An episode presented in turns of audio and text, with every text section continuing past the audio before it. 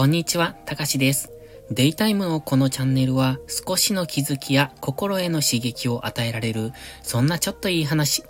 意識高く見える系、でも本当はダメ人間な僕が皆さんにちょっとした話のネタになるようなアウトプットをしていきます。今日は強さは優しさというタイトルでお話しします。最近よく感じるんですが、僕は空手を習ってるんですけどね、その時の先生、あの、先生と言いましてもいろんな方がいらっしゃって、基本的には上級者の方が先生として指導をしてくださいます。その方たちは一律に優しいんですね。で、空手って、あのー、結構、殴る、蹴る、っていうのをお互いにし合うんですね。まあ、いろんな流派がありますので、例えば寸止めっていうのもありますが、僕がやってるのは、新極真会っていうところで、えー、っとね、本当にあの顔面のパンチだけはダメという。だから顔を蹴ることは許されている。そういう格闘技なんですね。だから普通に痛いですし、えっ、ー、と、下手したら当然怪我もしますし、えー、骨折につながることもあります。そういう危険を前提で戦うわけなんですが、そこで強くなっていく人っていうのは、やはりそれなりの、うーんと、なんて言うんですかね、経験というか、あの、壁を乗り越えて来られた方だと思います。で、それゆえに、強くあることは優しくあることなんだろうなっていうのを僕は感じましたので、今回はそんなお話です。優しさイコール強さというよりも、強いから優しいんだろうなっていうふうに僕は思います。だから全ての優しい人が強いっていうわけじゃなくって、強くある人が持っている優しさっていうのは僕は結構好きな優しさだなって思うんですね。で、強さっていうのは色々あると思うんですよ。それは知識的な強さ、権力的な強さ、資金的な強さ。今回のは、えー、肉体的な強さなんですが、権力の強さを持っている人が優しいとは僕は思いません。もし仮に権力を持っている人で優しい人は、そうじゃなく、優しいから権力を持った。優しい強さを持っているから、結果的には権力を持てたっていう、そういうパターンじゃないのかなと考えてます。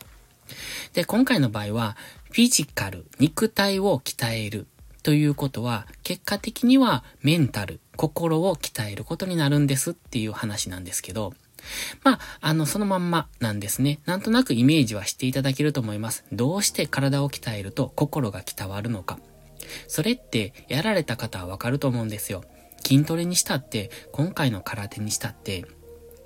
体を鍛えるってことは、それなりの苦難、えっ、ー、と、壁を乗り越えてきてるってことです。僕も今空手やってるのでよくわかりますが、弱い自分にすごく嫌気がさしますし、強くなりたいと思います。そして強くなろうと思うと、それなりの、うん、鍛錬っていうのかな？訓練をしないといけないですし、えっ、ー、と、痛い思いもしないといけないし、辛い、えっ、ー、と、苦しい思いも乗り越えないといけない。そうやって壁を乗り越えてきた人が得られるものが強さなんですよね。で、その途中っていうのはもちろん心砕かれることもありますよね。まあ実際、あの、物理的に骨が折れたりっていうこともありますので、いろいろ苦難を乗り越えた上の強さ。だから、その途中で、えっ、ー、と、心も強くなっていくものだと僕は感じております。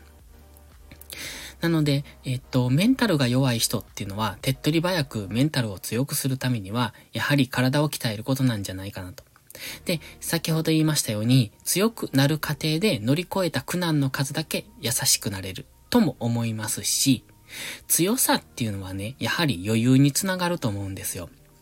それは知識もそうですよね。知識がある人、えっ、ー、と、力のある人っていうのは、えー、常に100%を出さずにいられるから、えー、っとね、うん、余裕を持って物事に取り組めると思うんです。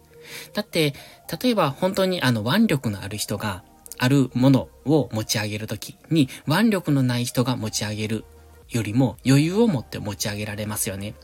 じゃあその時に何ができるか。例えば、腕力のない人がある重さのものを持ち上げるのは持ち上げるだけで精一杯かもしれません。でも、腕力のある人がそれを持ち上げた時には、持ち上げながら人と楽しく会話をすることもできるかもしれませんし、それを持ちながら歩く、走ることだってできるかもしれない。そこの部分の余裕が大切なんじゃないかなって思ってるんですね。ですので、あの、今回の場合は、体を鍛えることによって、その、うんと、余裕を持てる。もちろん強さっていう意味での余裕も持てますし、えっ、ー、と、鍛える過程で、えっ、ー、と、備わった心の強さっていうのも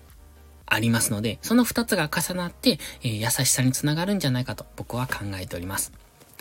なので先ほども言いましたけれども、優しくありたい人は、えっ、ー、と、手っ取り早く優しくなりたいのであれば、強さを手に入れることが先かなって思ってるので、まあ、筋トレ、簡単に言いますと筋トレからしてみたらどうかなと思います。僕も、うんと優しくありたいとやっぱ思うんですよね。人間ですから。だから、えっ、と、強さを求めて、そこに優しさ。やっぱり、そういう、うん、指導員の先生たちを見ていると、尊敬できるんですよ。それは、えっ、と、もちろん、僕より年下の方も多いです。でも、やっぱ自分より人間できているなって感じるんですね。やはりそこには、その方たちが乗り越えてこられた苦難、えっ、と、強さを得るために、えっ、と、超えられた壁っていうのがあって、その壁を越えた分だけ、やはり優しいんだなっていう風に感じます。それが本当の優しさ、人として滲み出る優しさなんですよね。あの、上っ面のなんて言うんですか薄っぺらい優しさとか、えっ、ー、と、いやらしい優しさじゃなくって、心底、心の底から澄んだ優しさだなって僕は感じますので、やっぱそういうのを手に入れたいなって僕自身も思いますし、えっ、ー、と、強さっていうのはそういうものをもたらしてくれるんだろうなっていうふうに感じてます。今回の話は強さは優しさというタイトルでした。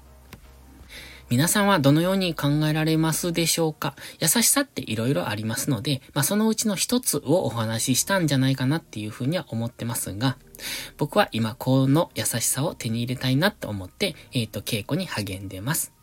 では、本日はここまでです。最後までご視聴ありがとうございました。たかしでした。バイバイ。